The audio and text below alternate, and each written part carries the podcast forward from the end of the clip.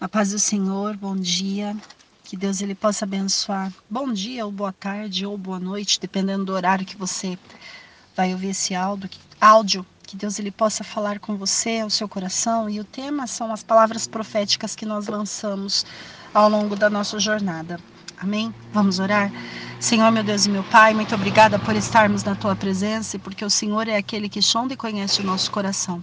Fale conosco, porque precisamos de Ti, precisamos te ouvir e precisamos aprender cada vez mais da Tua palavra.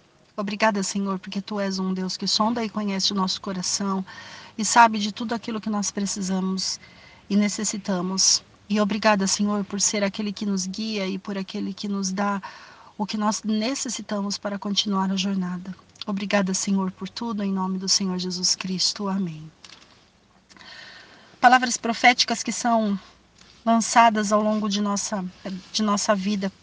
Essas palavras proféticas que são lançadas ao longo de nossa vida, elas só podem ser. É,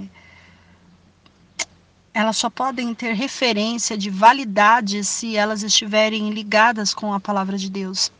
Se elas não estiverem ligadas com a palavra de Deus, Deus ele também pode assumir um compromisso com o homem, com certeza. Até porque, por exemplo, quando é, Josué falava algumas questões ali em relação a, a, aos pedidos dele diante de Deus, Elias, muitas vezes quando ele fazia orações é, diante diante de Deus era segundo a palavra que eles diziam, não segundo a palavra que Deus estava é, revelando ali na, na, na Bíblia ou seguindo uma orientação. Então Deus ele assumia o compromisso com o profeta, pelo fato do profeta ser um profeta que obedecia às ordens de Deus ao, ao tempo todo, né? O tempo todo.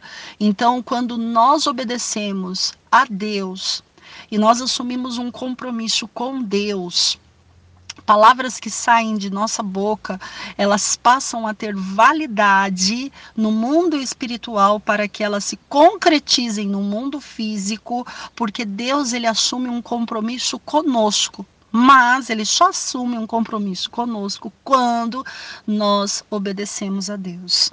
E se vocês observarem Deuteronômio, eu ia falar sobre eu ia falar ali sobre Jeremias capítulo 1, mas Deus ele está me direcionando aqui para Deuteronômio capítulo 28, versículo 1.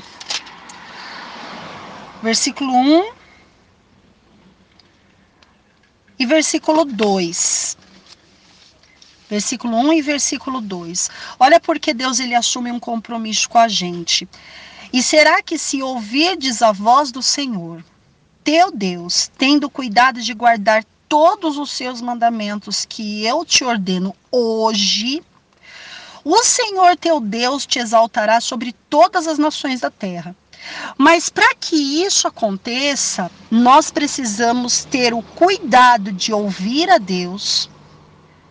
Não, ter o cuidado de guardar os mandamentos que ele nos ordena.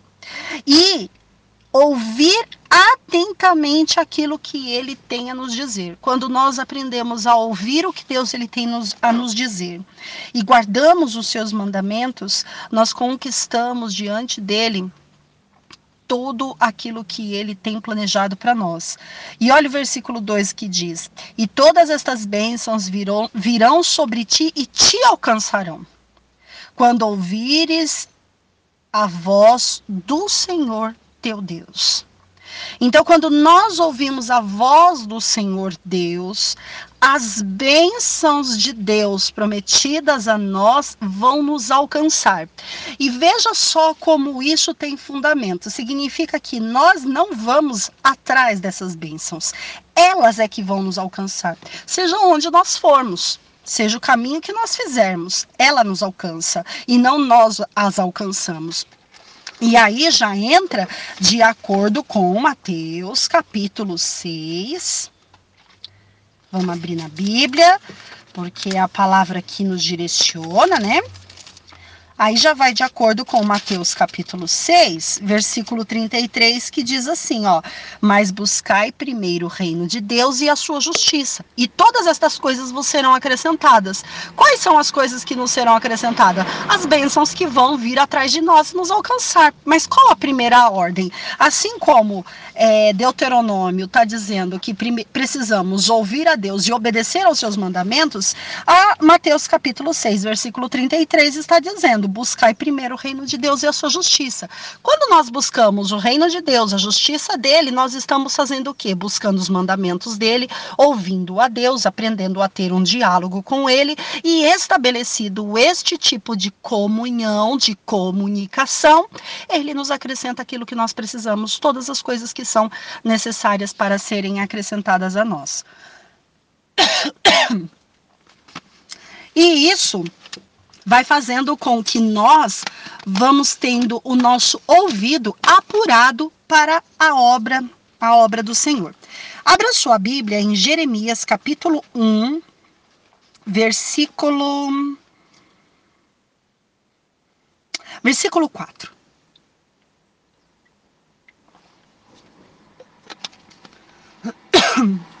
Ela vai dizer assim: Assim veio a mim a palavra do Senhor dizendo: Antes que te formasse no ventre te conheci, e antes que saísse da madre te santifiquei. As nações te dei por profeta. Então disse eu: Ah, Senhor Jeová, eis que não sei falar, porque sou uma criança. Mas o Senhor me disse: Não digas eu sou uma criança, porque aonde quer que eu te enviar, irás tu, e tudo que te mandar, dirás. Tudo que o Senhor mandar nós dizermos, nós vamos dizer, doendo, não doendo, sabendo, não sabendo, querendo ou não querendo. Se ele mandar, obedeça. Se a pessoa vai se sentir melindrosa, se a pessoa vai se sentir é, acuada, se a pessoa vai ficar com raiva, se não interessa. Deus mandou dizer, diga, diga. Não temas diante deles, porque eu sou contigo para te livrar, diz o Senhor.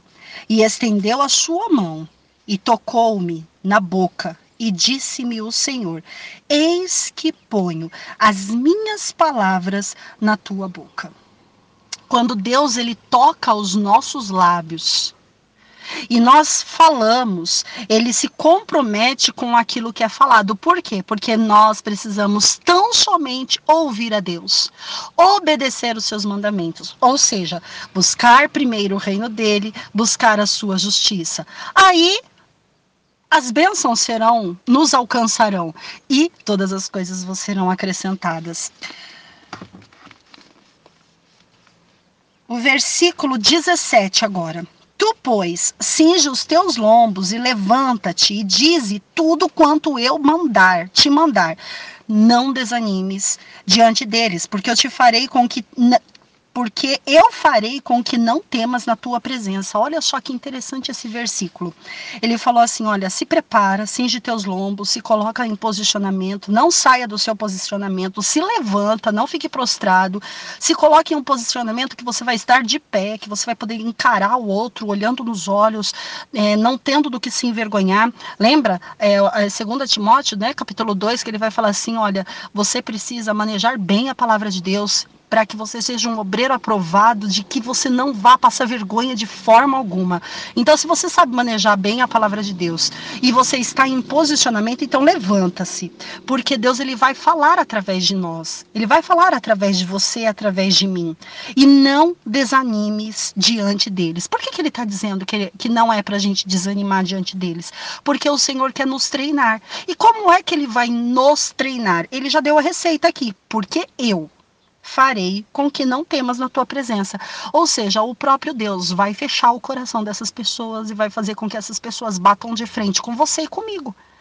Quem está fazendo essas pessoas baterem de frente com você e comigo? O próprio Deus. Por quê? Porque ele precisa treinar o fiel soldado dele, que somos nós. Então, um soldado bem treinado, ele só é treinado na dificuldade, naquilo que vai entrar diante dele com imprevisto, com situações que você não consegue resolver, com situações de posicionamento que você não vai conseguir enfrentar. Mas quem é que está fazendo esse bloqueio acontecer? O próprio Deus. Por quê? Porque ele quer treinar você e a mim. Porque aí o versículo 18 diz assim: Porque eis que te ponho hoje por cidade forte e por coluna de ferro. Por quê? Porque você se posicionou e por muros de bronze contra toda a terra, contra os reis de Judá, contra os seus príncipes, contra os seus sacerdotes e contra todo o povo da terra. E pelejarão contra ti, mas não prevalecerão. Ou seja, eles vão guerrear contra você, eles vão pelejar contra você e contra mim. É por isso que nós temos guerras intensas, internas. Aquelas guerras que muitas pessoas elas não veem, não conseguem entender, mas são intensas, né? E tem aquelas guerras físicas que acontecem que todo mundo vê. Por quê? Porque essas guerras físicas servem para te envergonhar e te derrubar. As guerras internas, elas servem para te amadurecer. Então você tem as guerras internas internas que vão te amadurecer para que as guerras físicas que servem para te envergonhar façam com que você se mantenha em pé diante de todos eles. E eles vão continuar é, pelejando contra você e contra mim, mas não vão prevalecer contra nós. Porque Deus é contigo. Ele está dizendo assim: porque eu sou contigo diz o Senhor, para te livrar. Ou seja, de todas ele vai nos livrar. E qual é a nossa função? Estar em pé, com os lombos cingidos, manejando muito bem a palavra dele, buscando o reino dele, buscando a justiça dele, buscando a palavra que Josué capítulo 1, versículo 8 em diante vai dizer: busca a minha palavra de dia, de noite, medita nela, não te apartes da tua boca o livro desta lei. E aí nós vamos amadurecendo e vamos conquistando. E palavras que são pronunciadas através da nossa boca, Deus ele vai fazendo com que ela seja carimbada, sirva de registro para que elas possam acontecer. E uma palavra profética para ela acontecer, ela vai entrar exatamente dentro desse processo, dentro de um processo de peleja. Por quê? Uma palavra profética lançada pela boca ou pela, por uma pessoa que Deus gosta, que Deus ama e que vai estar tá relacionada com a palavra dele e ele vai carimbar e vai falar vai acontecer nesse processo entre a palavra profética lançada e o acontecimento dela vão acontecer pelejas muito sérias que se nós não estivermos com o lombo cingido e posicionados nós vamos perder. Então, palavras proféticas que são lançadas sobre a nossa vida, sobre a nossa casa, sobre a nossa família, sobre a nossa cidade, sobre o nosso estado, sobre a nossa nação, elas vão acontecer desde que você e eu passemos por um processo extenso, exaustivo de muitas vezes onde vai envolver vergonha, vai envolver perdas, vai envolver desabores. Por quê? Porque Satanás ele precisa mostrar que aquilo que profetizamos não vai dar certo. Satanás ele precisa outorgar lá, colocar o pezinho dele e falar assim: olha, não é do jeito que você profetizou, mas é do jeito que eu quero. E o nosso posicionamento nesta peleja é que vai mostrar que Deus é conosco. Então, muitas vezes nós vamos pensar e perceber que estamos perdendo. Por quê? Porque quando nós perdemos é porque nós estamos nos enraizando, estamos crescendo para baixo. Então as pessoas ao redor elas vão tentar lutar contra, mas o nosso Deus é que vai pelejar por nós e nos livrar de todas as situações, porque ele é conosco. E quando ele bate o martelo dizendo: "Gostei dessa profecia. Eu quero que ela aconteça nesse lugar", então se prepara. Porque desde o momento que você estampou a sua profecia, que você escreveu em tábuas que com letras gigantes, creio que seja Ezequiel que fala, escreve com letras gigantes para que quando alguém passar, mesmo correndo, consiga ler, né? Tem pessoas que que colocam as suas frases proféticas em slogan que circulam por todos os por todos os lugares e onde se passa se vê aquele slogan profético descrito, né? Então, olha, se prepara, né? Porque embates gigantescos vão ter para que não haja ah, o cumprimento desta, desta palavra lançada como profecia. Mas, se o nosso Deus já mandou escrever e, e, escrever de uma tal forma que aonde nós passarmos nós deveríamos mostrar, então escreva. Por quê? Porque o nosso Deus, ele bateu o martelo, ele gostou, ele falou que vai acontecer e ele vai fazer acontecer. O inimigo querendo ou não, basta que nós estejamos posicionados, que nós estejamos é, orientados, que nós saibamos ouvir a Deus em primeiro lugar. Quando nós colocamos Ele em primeiro lugar, o resto passa a ser detalhe. Os detalhes são acrescidos por Ele. Eu costumo é, dizer que o não a gente já tem, e o não de Deus é muito melhor do que o sim do homem. Hum? O não de Deus é muito melhor do que o sim do homem. Por quê? Porque às vezes o homem está pensando que está nos negando alguma coisa, mas não é ele que está nos negando, é o próprio Deus falando: uh -uh, não, porque eu estou te treinando.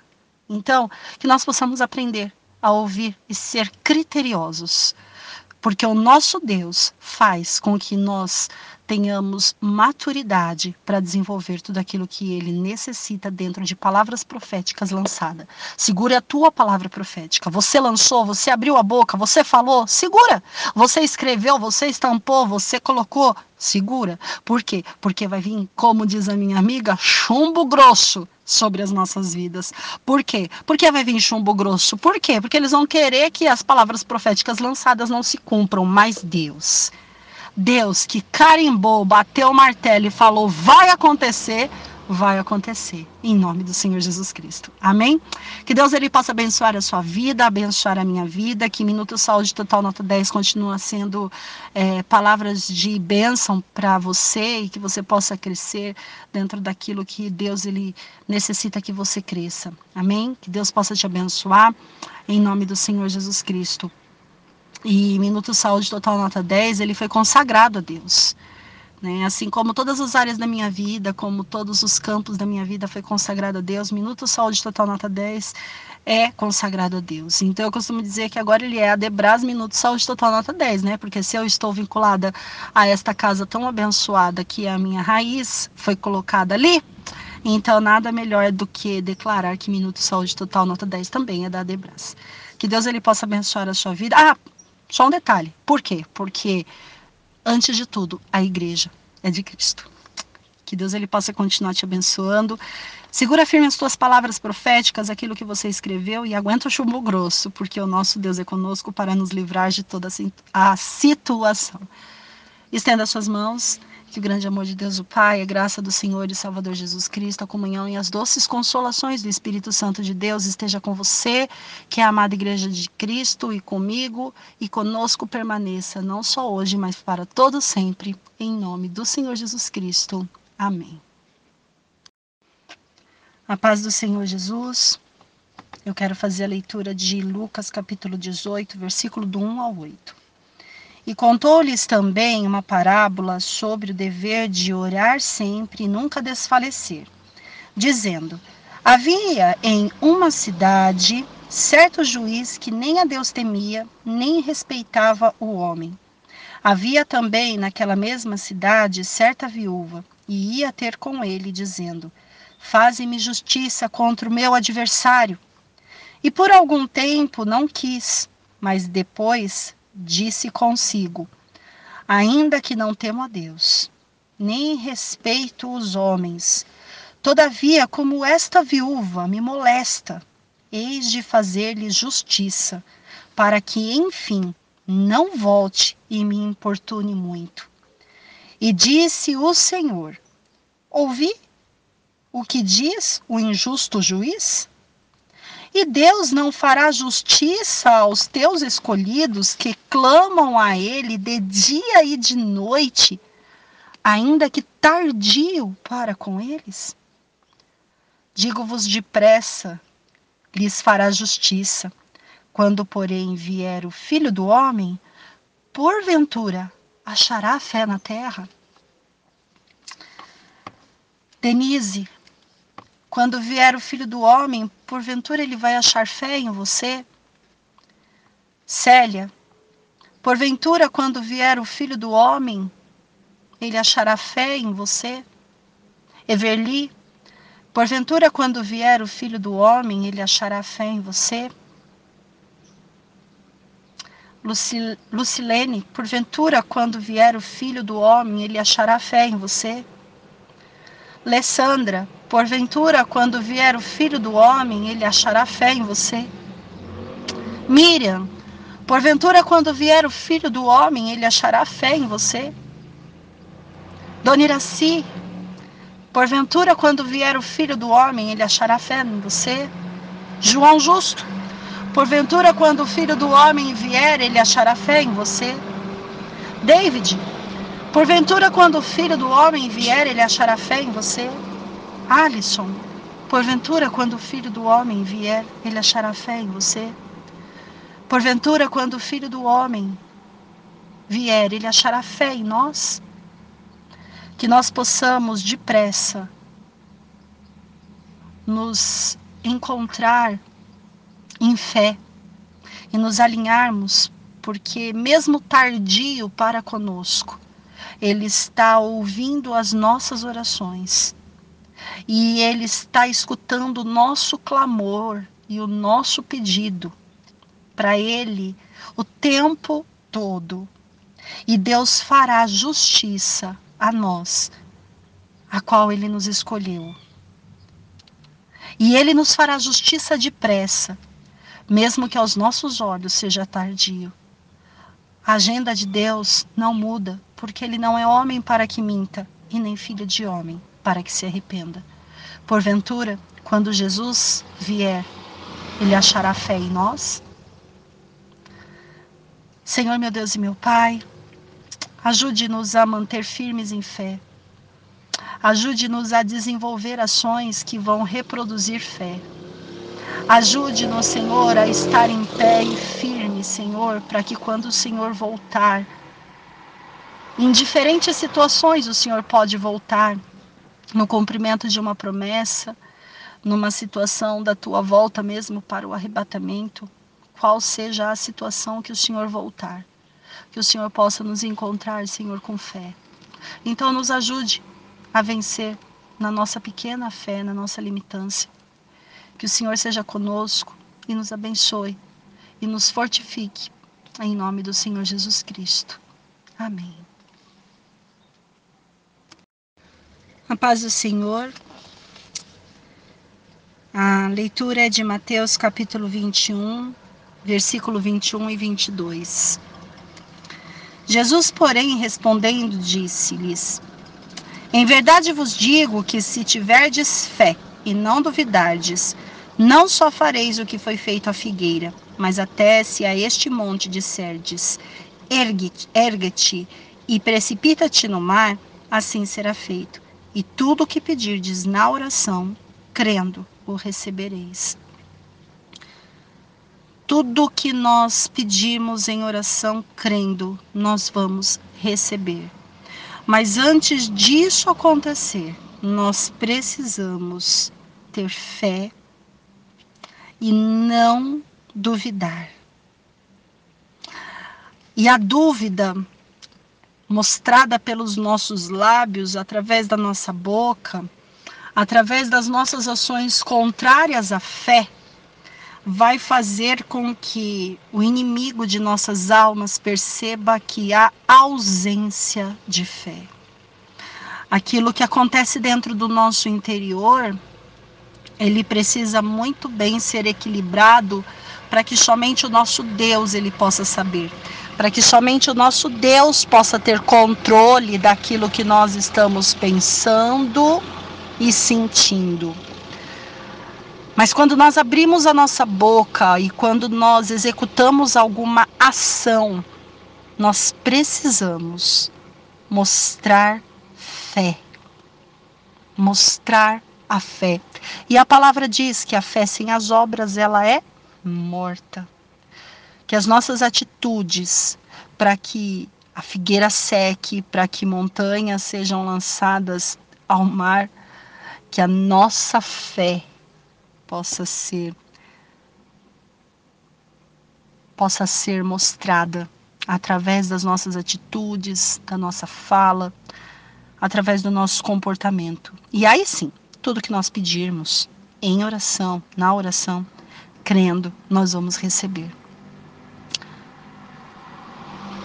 Que você, Denise, Célia, Everly, Lucilene, Alessandra, Miriam, João Justo Iraci,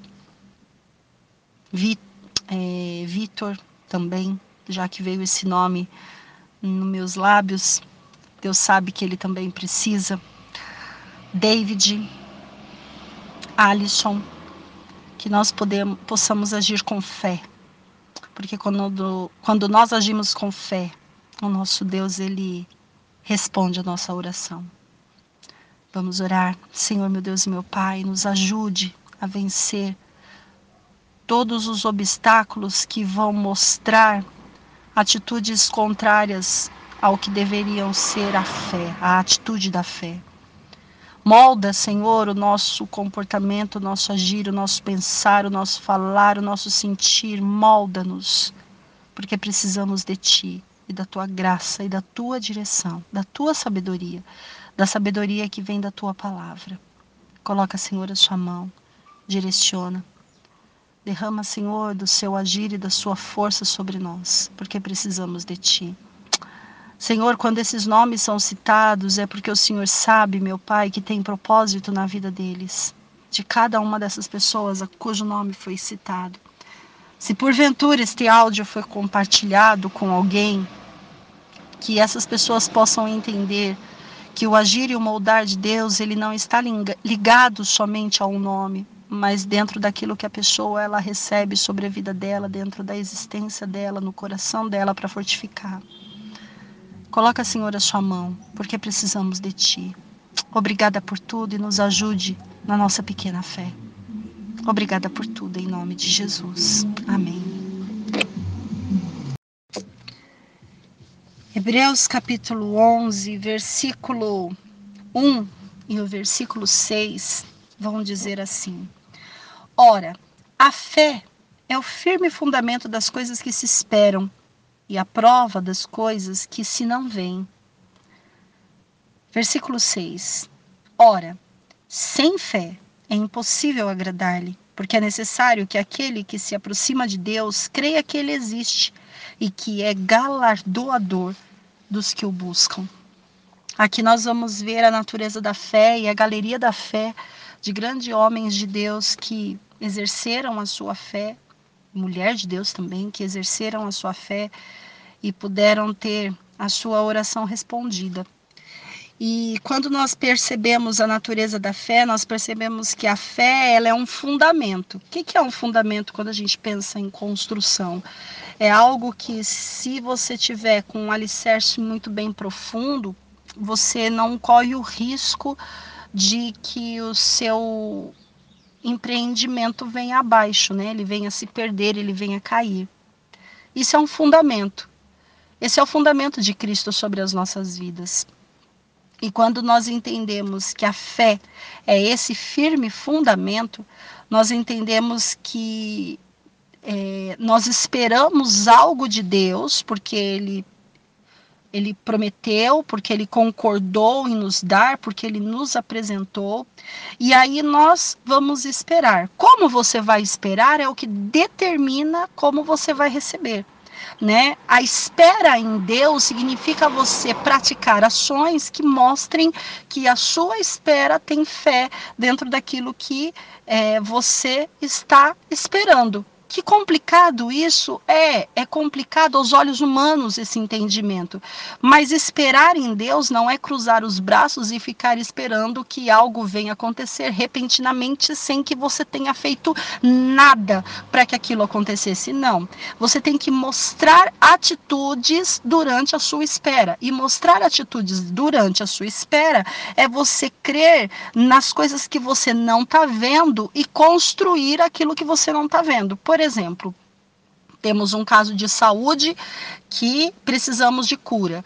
Então, nós sabemos que Deus é o Deus que cura. Então, nós vamos agradecer ao invés de ficar pedindo uma vez pediu, uma vez Deus já deu a promessa da cura, uma vez Deus já estabeleceu o caminho, então agora o próximo passo é trabalhar essa fé em agradecimento. E quando vier uma situação complicada na área da saúde, ou na área do emprego, ou na área da família, ou em qualquer área, você fala assim: eu já entreguei a Deus e Ele está no controle de tudo. Eu venho agradecer a Ti dentro dessa dificuldade, porque o Senhor está nos moldando e eu resisto resisto ao inimigo e ele vai fugir de mim, porque a minha esperança está em ti.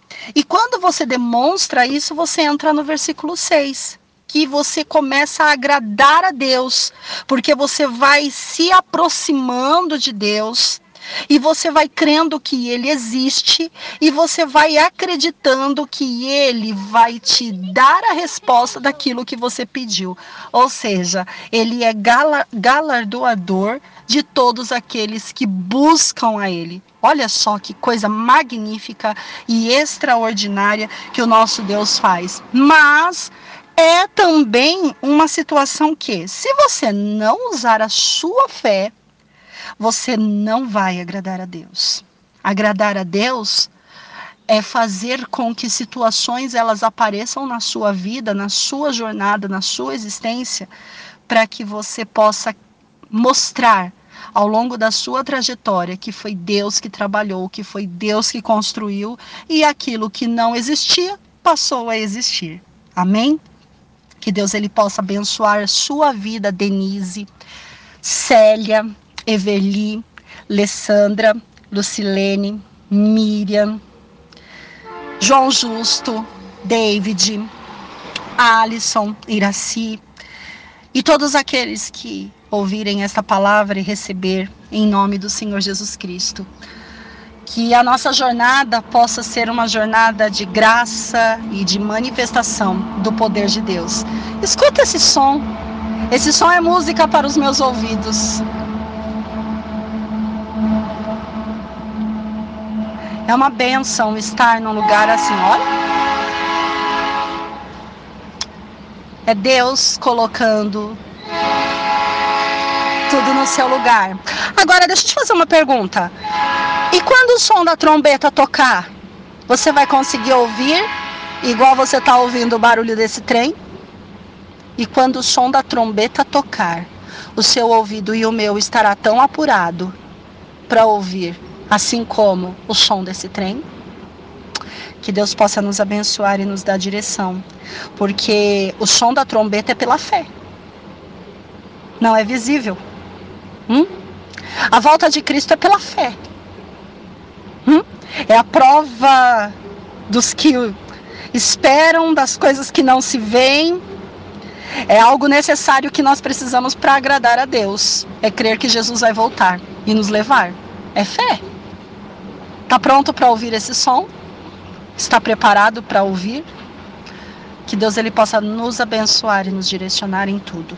Em nome do Senhor Jesus Cristo. Senhor, meu Deus e meu Pai, que nós possamos estar com os ouvidos atentos para entender aquilo que o Senhor tem, meu Pai, sobre as nossas vidas. E nós possamos, Senhor, estar sensíveis a tudo que o Senhor tem para nos ajudar, nos mostrar e trabalhar em nosso dia a dia. Obrigada por tudo que o Senhor tem feito. Em nome do Senhor Jesus Cristo. Amém. 1 Coríntios capítulo 16, versículo 13 diz assim: Vigiai, estáis firme na fé, portai-vos varonilmente e fortalecei-vos. Que instrução poderosíssima o Senhor Deus nos dá através da sua palavra porque para nós estarmos vivendo em fé, nós precisamos vigiar. Por quê? Porque inúmeras vezes o inimigo vai tentar tocar a nossa fé, balançar a nossa fé com atitudes que são atitudes não, com cenários que são oposto àquilo que Deus ele nos prometeu. E tudo que é oposto àquilo que Deus ele nos prometeu é a casa dividida e a casa dividida, o Senhor não persiste. Então é por isso que nós precisamos vigiar, vigiar, estar atento, estar com o nosso radar ligado em atenção. E a segunda orientação, estais firmes na fé. Porque não é o cenário da sua situação e da minha que determina o ambiente, mas é aquilo que o Senhor tem para as nossas vidas que vai determinar a mudança desse cenário. É o contrário, o cenário ele pode se apresentar de uma forma, mas aquilo que nós cremos é que vai fazer com que Deus ele haja a nosso favor, mudando esse cenário. E portai-vos varonilmente, ou seja, com é, varonilidade. Ixi, eu acho que eu errei esse nome? Não sei, mas enfim. Portar-se varonilmente, sabe, na certeza, na postura, posicionado, ereto, levantado, em pé, firme, correto, de bom caráter, de boa estabilidade mental diante daquilo que nós vamos tomar de decisões varonilmente. E fortalecei-vos. Como é que a gente se fortalece? Com a palavra. Não tem outra forma de se fortalecer. É a palavra e a oração. Não tem outra forma de você criar força, porque a nossa força, ela só está na nossa fraqueza. Como assim?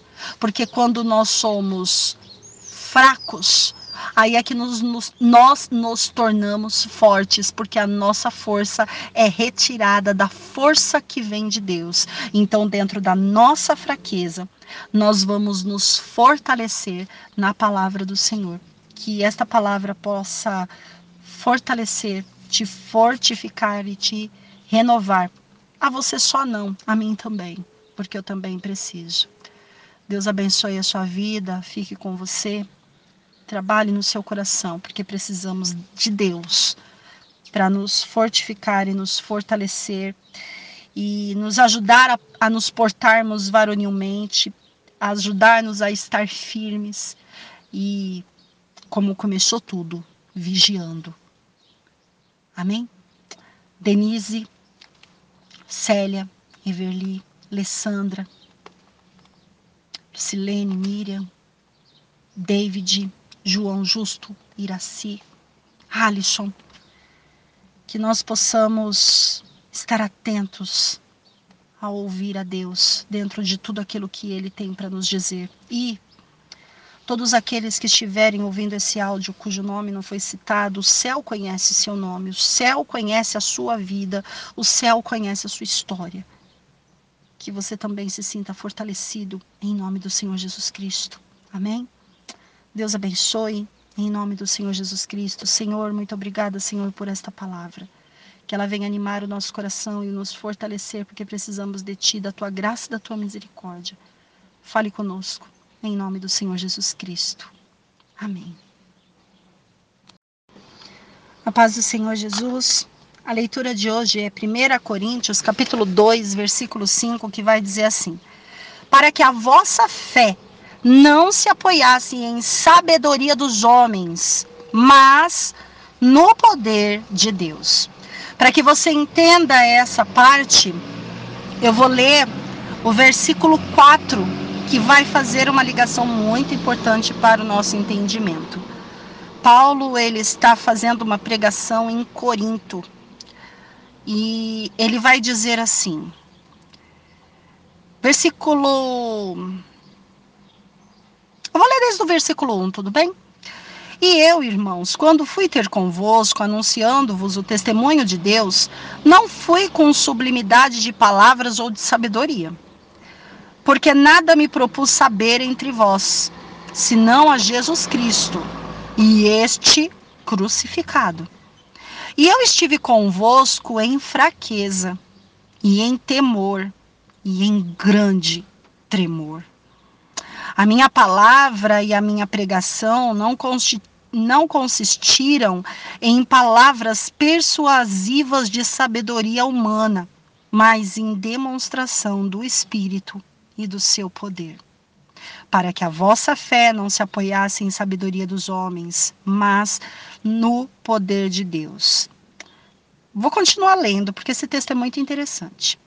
Todavia, falamos sabedoria entre os perfeitos, não, porém, a sabedoria deste mundo, nem dos príncipes deste mundo que se aniquilam. Mas falamos a sabedoria de Deus, oculta em mistério, a qual Deus ordenou antes dos séculos para nossa glória. a qual nenhum dos príncipes deste mundo conheceu, porque se a conhecessem, nunca crucificariam o Senhor da glória. Mas como está escrito, as coisas que o olho não viu e o ouvido não ouviu e não subiu ao coração do homem, são as coisas que Deus preparou para os que o amam. Mas Deus nos la, no las revelou pelo seu espírito, porque o espírito penetra todas as coisas, ainda as profundezas de Deus pelo qual os homens sabem as coisas do homem, senão o espírito do homem que, que nele está. Assim também ninguém sabe as coisas de Deus, senão o espírito de Deus. Mas nós não recebemos o espírito do mundo, mas o espírito que provém de Deus, para que pudéssemos conhecer o que nos é dado gratuitamente por Deus as quais também falamos, não com palavras de sabedoria humana, mas com as que o Espírito Santo ensina, comparando as coisas espirituais com as espirituais. Ora, o homem natural não compreende as coisas do Espírito de Deus, porque lhe parecem loucura e não podem entendê-las, porque elas se discernem espiritualmente. Mas o que é espiritual discerne bem tudo, bem tudo, e ele de ninguém é discernido. Porque quem conheceu a mente do Senhor para que possa instruí-lo, mas nós temos a mente de Cristo. E aí eu vou voltar para o versículo 5. Para que a vossa fé não se apoiasse em sabedoria dos homens, mas no poder de Deus. Quando nós entendemos esse texto em sua magnitude, nós podemos perceber que a nossa sabedoria é tão limitada.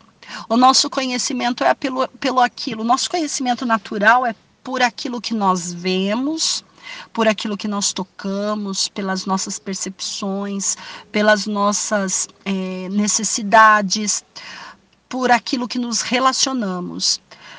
E isso é a sabedoria do homem, é aquela que é adquirida com o tempo, né? Que você vai buscar através de estudos, de entendimento.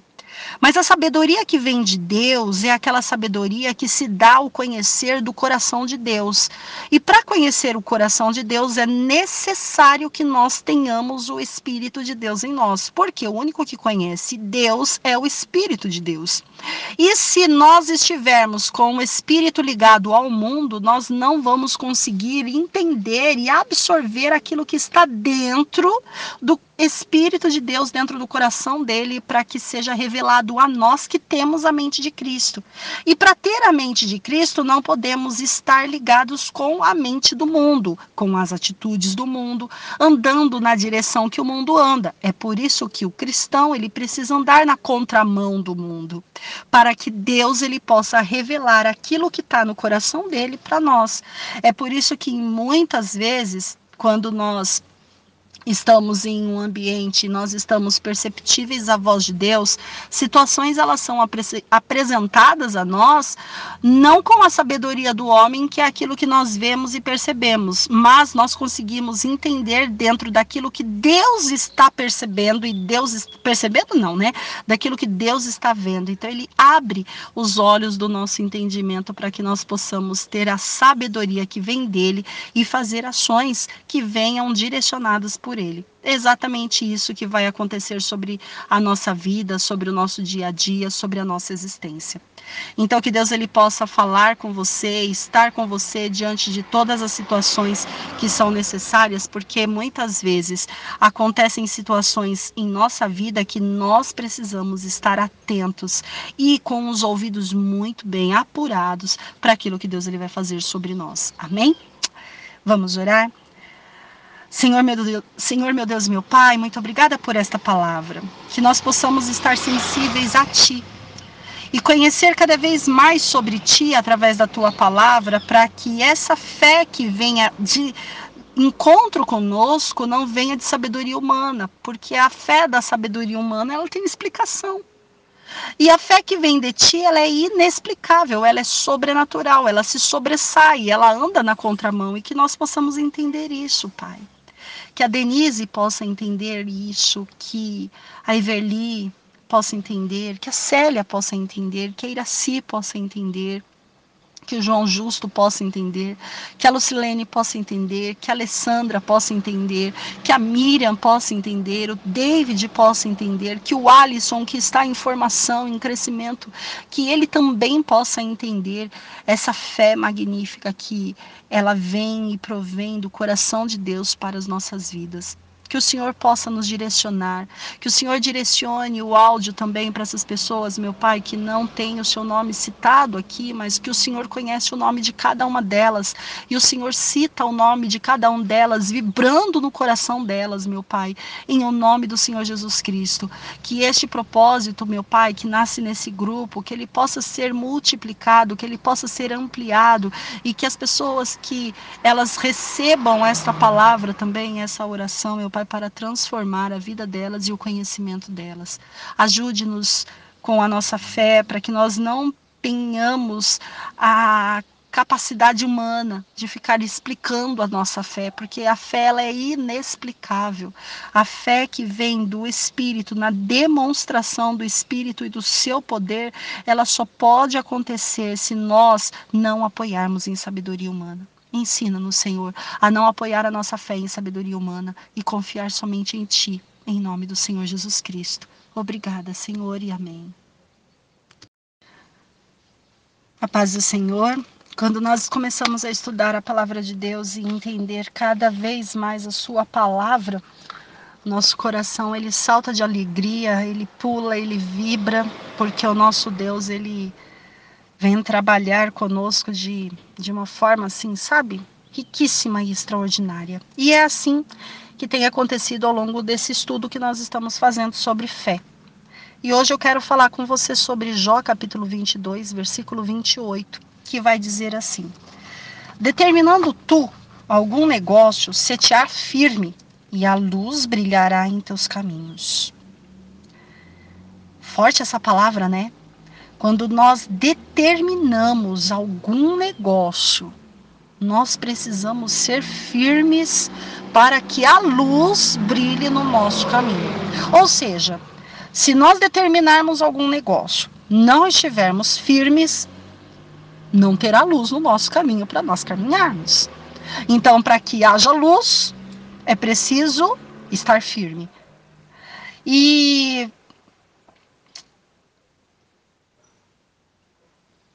Olha só, eu vou ler o versículo do 26 até o 30 para colocar esse texto dentro desse contexto. Dentro desse pequeno contexto, porque ele é um contexto muito extenso, mas essa parte vai te ajudar a entender um pouquinho. A partir do versículo 26. Por que então te deleitarás no Todo-Poderoso e levantarás o teu rosto para Deus? Tu orarás a Ele e ele te ouvirá e pagará os teus votos. Determinando tu algum negócio, se te afirme, a luz brilhará em teus caminhos. Quando te abaterem, então tu dirás: haja exaltação, e Deus salvará o humilde. E livrará até o que não é inocente. Sim, será libertado pela pureza de suas mãos. E quando nós vemos essa questão, nós aqui podemos enxergar salvação, nós podemos enxergar Deus nos libertando de situações emocionais, nós podemos enxergar o Deus que nos dá socorro, nós podemos enxergar o Deus que ouve a nossa oração, tudo nesse pequeno verso. Vamos ler novamente? Porque então te deleitarás no Todo-Poderoso e levantarás o teu rosto para Deus. Você se deleita, você se aninha, você se aconchega em oração e você consegue levantar o seu rosto. É, eu penso numa criança, quando ela deita no colo da mãe, aninhada com o seu rosto no peito da mãe. E quando a mãe chama ela pelo nome, é, não precisa ser a mãe, porque eu também já tive essa experiência com criança e não sou mãe. Mas quando você chama a criança pelo nome, ela olha para você nos seus olhos e ela pode falar aquilo que ela quer te olhando, estando aninhada no seu peito. É exatamente isso que Deus ele vai fazer conosco, sendo nosso Pai, nos aninhando nele. E quando nós quisermos falar com ele, nós olhamos para ele e fazemos a nossa oração. E aí nós oramos a ele como diz o capítulo 27, versículo 27, desculpa. Tu orarás a ele e ele te ouvirá e pagarás o teu voto. Ele vai pagar o nosso voto, mas olha só o tempo que está a resposta, pagarás, é um tempo futuro. Significa que não vai ser algo fácil, né? É por isso mesmo que nós temos que nos deleitar e olhar para ele. Porque até o pagamento desse voto, até o cumprimento dessa promessa, até a resposta concretizada, exige de nós posicionamentos que nós precisamos ter ao longo da trajetória para que o inimigo venha perder as forças e entender que nós somos fiéis a Deus. Por que, que nós temos provas constantemente? Por que, que quando uma pessoa ela diz sim para Deus, ela passa a ter provas constantes? Porque Satanás ele quer fazer com que você não seja fiel a Deus ele quer mostrar e provar para outras pessoas que aquilo que você fala, que aquilo que você faz, não gera fidelidade. Não gera fidelidade a quem? A Deus. Que não gera obediência a quem? A Deus. Então ele vai colocar você em situações permitidas por Deus para te provar e me provar, para tirar a nossa estabilidade emocional e negar a Deus. Né? Que foi o que foi proposto para Jó. Nega teu Deus e morre nega o seu Deus e morre, porque esse seu Deus aí em nada está te ajudando. Esse seu Deus aí, né? Quantas vezes a gente ouve, né? É, o seu Deus é fracassado, cadê o seu Deus? Né? Ele está, ele está no mesmo lugar, tendo controle de tudo e continuando no controle de tudo. E nós? Em que local nós estamos? Dando ouvido a essas palavras ou nos mantendo firmes? Aí é onde entra o versículo 28. Se você determinou alguma coisa, você precisa continuar firme naquilo que você determinou. Você não pode, por causa de uma situação, de uma circunstância, mudar sua determinação por causa do cenário que você enfrenta, né? Ou de algo exaustivo, ou de algo indecisivo, ou de algo que você fala assim: poxa, perdi tudo. Se você perdeu tudo, é porque você está olhando com os olhos físicos. Você está está olhando com os olhos naturais, você está tentando explicar a fé com a sabedoria humana, porque a fé é a prova daquilo que não existe. Se não existe, então você tem que acreditar naquilo que não existe. Isso é a fé que vem de Deus, porque é algo que Deus ele falou com você, ele não falou com todo mundo. Ele falou só com você, ele falou só comigo, ele não pegou a receita minha e saiu distribuindo falando: "Olha, a fé da Alessandra consiste no seguinte forma, olha, deixa eu explicar para vocês, para vocês concordarem com a fé da Alessandra". Ele não vai fazer isso. Olha, deixa eu pegar a fé da Denise, a fé da Célia, a fé da Lucilene, a fé da Miriam, a fé do David e vou é, a fé da Everly e vou colocar aqui, olha, num bem bolado, numa jogada legal e vou mostrar para todo mundo para que vocês concordem com elas. Ele não falou isso aonde está escrito que ele iria distribuir a receita da fé de cada um. Deus falou com você e ele falou comigo. Ele falou com o David, ele falou com a Iraci, ele falou com o Alisson, ele falou com cada um. Ah, o Alisson é apenas uma criança, então leia Jeremias capítulo 1. Não diga que ele é apenas uma criança. Hum? Porque na hora que ele abrir a boca, pode ser Deus ali, pode não, né? É Deus que tocou nos lábios dele, ele vai falar. E aí? Ah, né? E a gente fica ali cheio de milindres. Então, se determinou alguma coisa, se firme no que você determinou, porque o que você determinou está entre você e Deus, não entre você, Deus e o resto da humanidade, ou daquelas pessoas que caminham a mesma jornada de fé. Veja, neste grupo, nós conhecemos umas às outras, nem todas se conhecem entre si, mas as que se conhecem entre si sabe o propósito muitas vezes de cada uma. E é impossível a gente explicar o nosso propósito de uma forma ampla. Não tem como. Por quê? Porque a receita é individual. É Deus e você, é Deus e eu. E ele não vai distribuir. Por quê? Porque lá em Jeremias, se você lembra bem, ele falou assim: Olha, eu vou endurecer o coração deles contra vocês. E ele também diz em Provérbios que ele lapida os seus filhos como um ferro, afiando outro ferro. Então, muitas vezes, quando você fala alguma coisa que eu não gosto, ou que eu falo alguma coisa que você não gosta, é Deus nos afiando, é a Deus afiando a sua lâmina e Deus afiando a minha. Ou seja, uma lâmina, quando ela se encontra com a outra, ela sai faísca. Mas depois, ao final, as duas estão prontas e muito bem amoladas e muito bem afiadas, prontas para uso. Por quê? Porque o nosso Deus, ele é assim, ele não vai sair distribuindo, ai, você não consegue me entender. Não, não consigo te entender do mesmo jeito que você não vai conseguir me entender. É por isso que nós temos que ficar firme naquilo que nós determinamos, para que essa firmeza neste negócio faça com que a luz de Deus ela venha brilhar no nosso caminho. E aí ao longo dessa trajetória vai acontecer como diz o versículo 29, muitos vão nos abater e nós vamos cair e nesse dia que nós estivermos caídos, nós temos que dizer: haja exaltação. E o Senhor salvará o humilde. Olha só. Então, naquele dia que a gente estiver em depressão, triste, cansado, com insônia, blá, blá, blá, né? Deus, haja exaltação. E Deus salvará, lembra? Porque tudo começou com a gente aninhado no colo de Deus e olhando para Ele, fazendo oração. E Ele disse: Calma, eu vou pagar os teus votos. Hum? E aí Deus ele fala assim: se você se manter firme nessa postura, sabe aquelas pessoas que estão contra você, aquelas pessoas que não te entendem, aquelas pessoas que se posicionaram contra no seu caminho, elas vão ser salvas. Elas não são inocentes. Elas estão fazendo coisas terríveis e eu estou vendo, mas até elas serão salvas por causa da tua vida, por causa da tua fidelidade, por causa da tua libertação e eu vou libertar elas por causa da pureza das tuas mãos e das minhas mãos. E aí, compensa ou não? Exatamente essa palavra para hoje. Que Deus ele possa falar ao seu coração e ao meu, para que quando nós determinarmos, determinarmos algo, nós possamos ser firmes, para que nós possamos enxergar luz no caminho. Luz. Luz. E a luz não é para todos, tá? Porque muitos estão no mesmo caminho, mas a luz é só para o teu negócio determinado, só para o meu negócio determinado. Não é todo mundo que vai enxergar essa luz. É só você e é só eu. Entende? É por isso que ao longo da jornada, muitos vão tentar nos abater. E quando isso acontecer, nós vamos dizer: haja exaltação. Haja exaltação. E Deus salvará o humilde.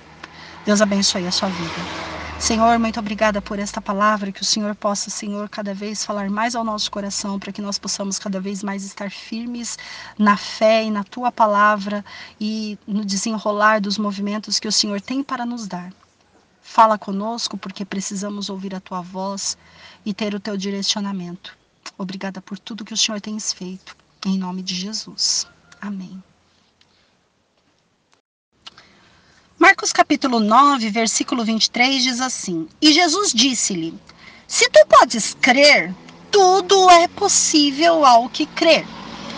O cenário de Marcos capítulo 9, do versículo 14 em diante até o 29, ele vai mostrar a cura de um jovem lunático. Olha a situação.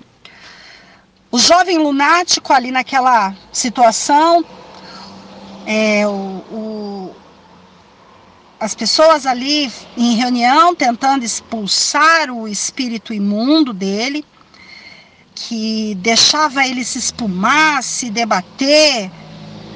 E estavam os discípulos e estavam os, os judeus ali, os escribas, e eles estavam ali discutindo entre eles e tentando resolver aquela situação. E aí Jesus chega.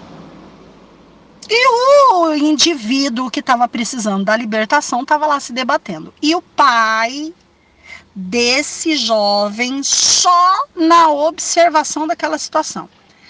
E aí Jesus chega e a multidão chega junto. E um dessa multidão que estava ali envolvida, ela, ela diz assim: Mestre, trouxe-te o meu filho que tem um espírito mudo. E aonde quer que o apanho, despedaça, ele espuma, arranja os dentes e ele vai se secando. e disse aos seus discípulos que os expulsassem, e eles não conseguiram expulsar o demônio que tem ali no meu filho. E aí Jesus olha e fala: Ô oh, geração incrédula, até quando eu vou estar com vocês?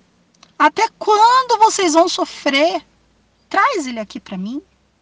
E aí trouxeram, trouxeram aquele menino que se revolvia ali totalmente endemoniado, né, se espumando. E ele perguntou para o pai desse menino quanto tempo fazia que isso acontecia, e o pai dele disse desde a infância. Jesus ele não vai dar importância no nos anos, no tempo. Para o ser humano é muito importante, né? As datas. Ai, há tanto tempo tá nessa situação, há tanto tempo tá assim, há tanto tempo, há tanto tempo, há tanto tempo que eu peço, há tanto tempo que eu oro, há tanto tempo que eu busco, há tanto tempo, há tanto tempo.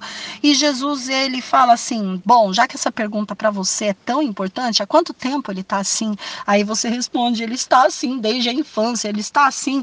Aí você responde com as suas perguntas, seja a Denise, a Alessandra, a Everly, a Célia, a Lucilene, a Miriam, o David, o João, o Alisson, a Iraci, seja qualquer pessoa que ele estiver perguntando ali, a pessoa pode até dar o tempo que está acontecendo a situação calamentosa, a situação que não muda, a situação que está ali. Só que Jesus ele fala: é tão importante para você o tempo. Fala para mim, quanto tempo está passando por isso? Respondeu quanto tempo? Agora posso fazer um milagre?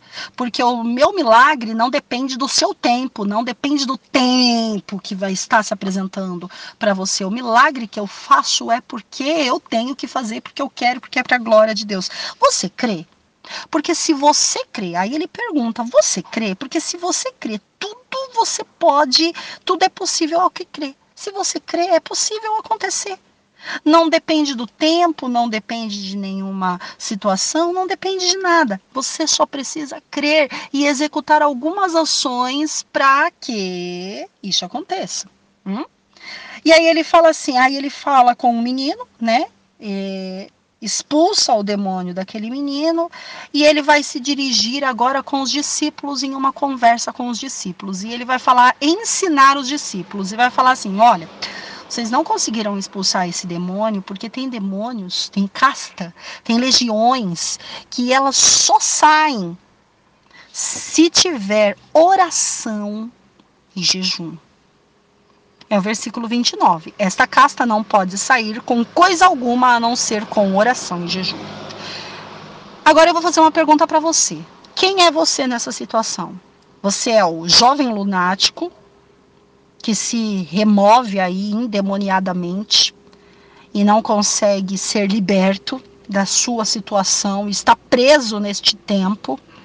Você é o pai desse endemoniado, né? O tipo, o pai do menino, que está correndo atrás de Jesus e esperando alguma informação. Você é o discípulo que não consegue expulsar o demônio, porque você acha que você tem poder de expulsar demônios. Ou você é aquele que aprendeu que demônio só obedece se Jesus estiver presente. E para Jesus estar presente, é preciso entender que algumas castas de demônio elas só saem com oração e jejum.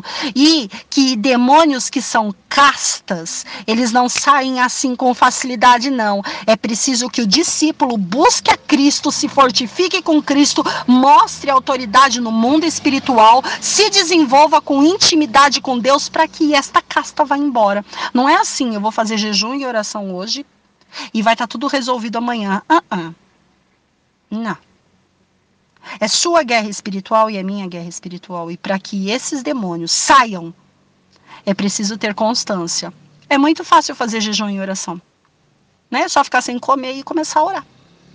Agora, jejum e oração com intimidade com Deus e busca na palavra e mudanças de atitude, isso é só para discípulo que ouve a Deus, que caminha com Deus está do lado de Deus e quer ter intimidade com Deus. E discípulo que não serve ao Senhor Jesus Cristo como único e suficiente Salvador, eu sinto muito, porque essa caça de demônios, elas só vão sair quando Jesus chegar. e em nome dele. É por isso que nós temos que estar muito bem alinhados às Escrituras e ao Senhor Jesus Cristo. Amém? Vamos orar. Senhor, nos dá sabedoria e abre os olhos do nosso entendimento. Coloca, Senhor, as tuas palavras sobre os nossos lábios para que nós possamos estar fortalecidos na tua presença e entender o teu mover e o teu chamado. Precisamos de ti para nos orientar, porque sem o Senhor nada podemos fazer, assim como esses discípulos que estavam sem a sua presença não conseguiram resolver nada. Mas quando a sua presença chega num lugar, toda casta de demônio cai por terra. Que nós possamos estar firmes, buscando a Ti, na, tua, na intimidade contigo, para que a Sua presença possa ser manifesta e toda casta de demônio possa cair. Em Teu nome, Senhor Jesus Cristo. Obrigada por tudo. Obrigada por esta palavra. Que nós possamos aprender cada vez mais. Em Teu nome nós oramos, Senhor Jesus. Amém. Paz do Senhor. Romanos capítulo 1, versículo 17 diz assim: Porque nele se descobre a justiça de Deus, de fé em fé, como está escrito. Mas o justo viverá da fé. Da fé. Da fé. O justo viverá da fé. Nós não vamos conseguir viver de outra forma. É de fé em fé. Por que de fé em fé? Porque são várias circunstâncias que vão exigir de nós fé. Fé na saúde, fé nas finanças, fé na família, fé no ministério, fé nas emoções, fé na, na jornada, no nosso caminhar, fé, de fé em fé.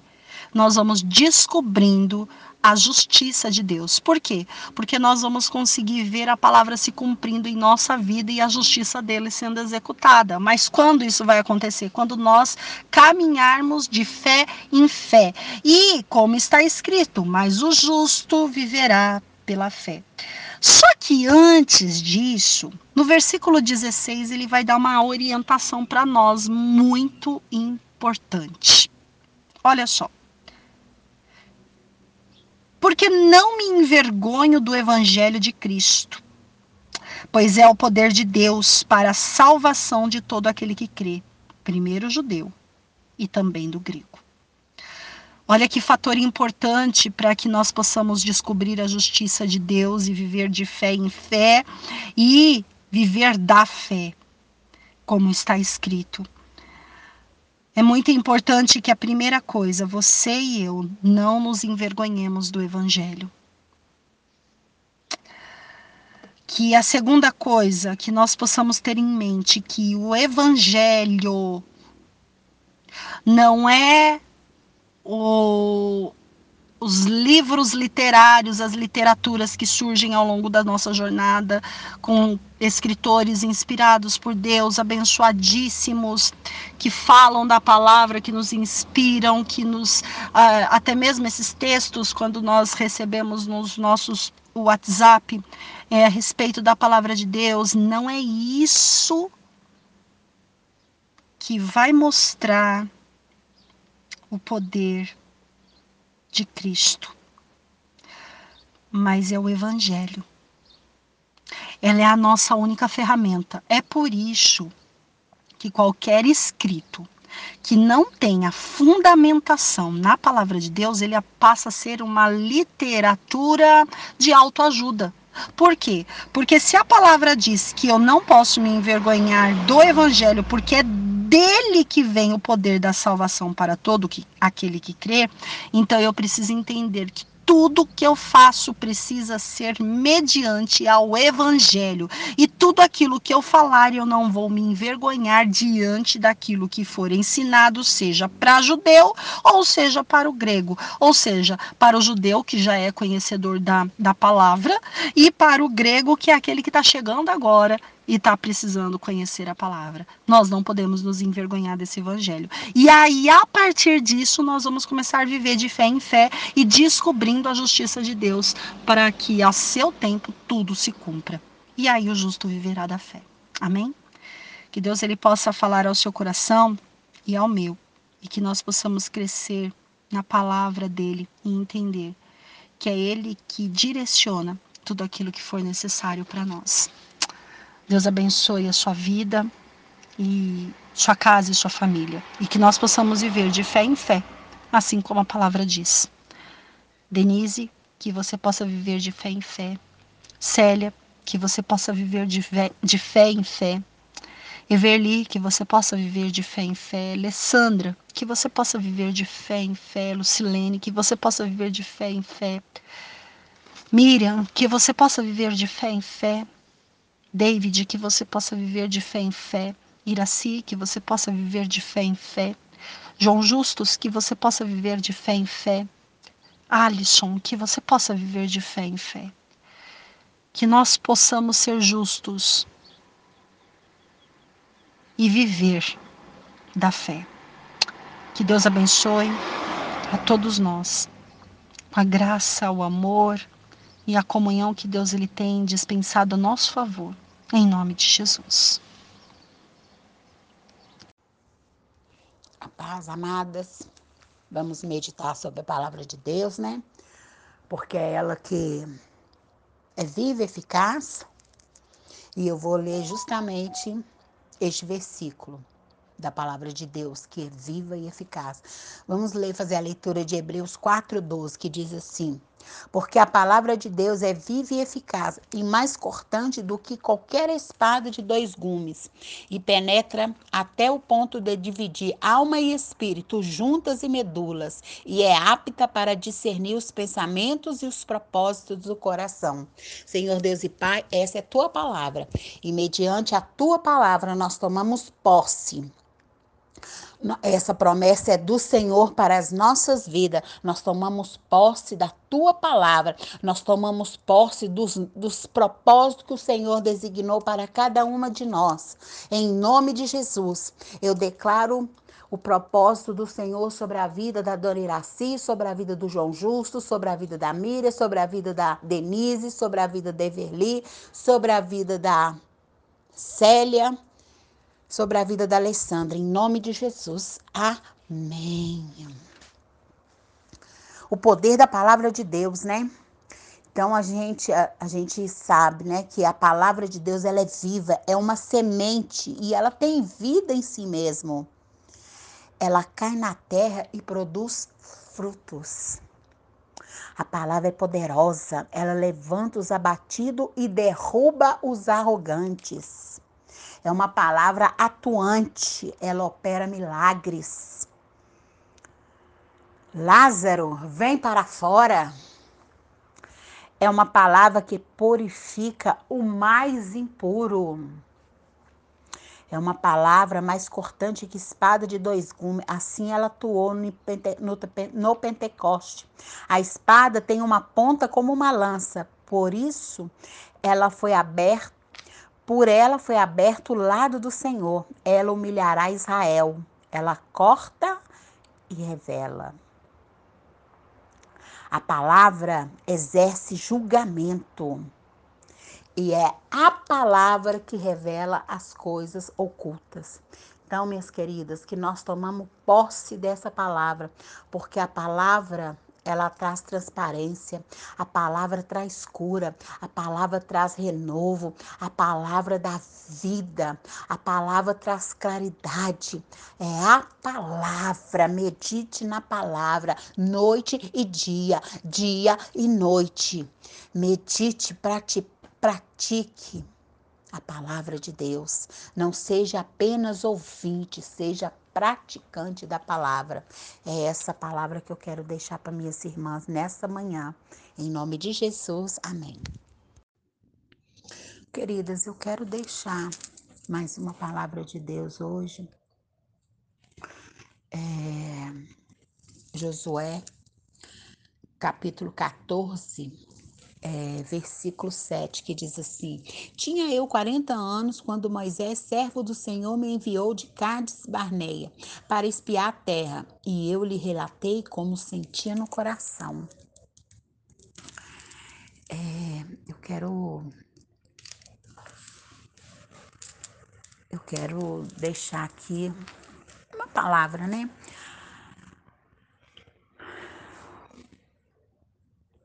Que estava no coração de Caleb? Que estava no coração de, de Caleb? Confiança. Confiança em quê? Na promessa firmada na palavra liberada por Deus.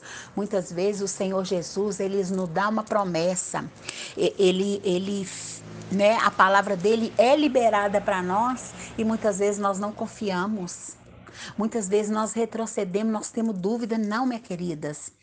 Vamos, vamos, é, é, receba a promessa do Senhor. Medite, fale na sua boca, profetize a promessa do Senhor, porque muitas vezes nós ficamos murmurando, em vez da gente murmurar, vamos começar a profetizar a promessa do Senhor. Abra sua boca é, quando ele fala, né? A terra que eu lhe dou aos filhos de Israel, de Israel. Pessimismo só se vence apoiado e confiando em uma palavra que não sai da boca de homem, mas sai na boca de Deus. Não permita que o espírito do medo domine seu coração e suas decisões, porque hoje o medo tem assolado a muitas pessoas. O medo tem entrado nas mentes, tem neutralizado, tem paralisado. Medo é enfatizar tudo que pode dar errado, em vez de tudo pode dar certo. Mude sua mente. É bem provável que Davi estava com medo quando enfrentou o gigante Golias. Porém, ele não era dominado pelo medo e libertou os israelitas da opressão dos seus inimigos e honrou o nome de Deus. Quantas vezes o Senhor Jesus nos dá algo, nos dá estratégia e o medo tenta nos paralisar. Quando vier o medo, não se sinta paralisada, não se sinta escravizada, porque você já foi liberta, você não vive mais no cativeiro. Tome posse dessa palavra, tome posse das promessas do Senhor. Precisamos parar de ser intimidadas.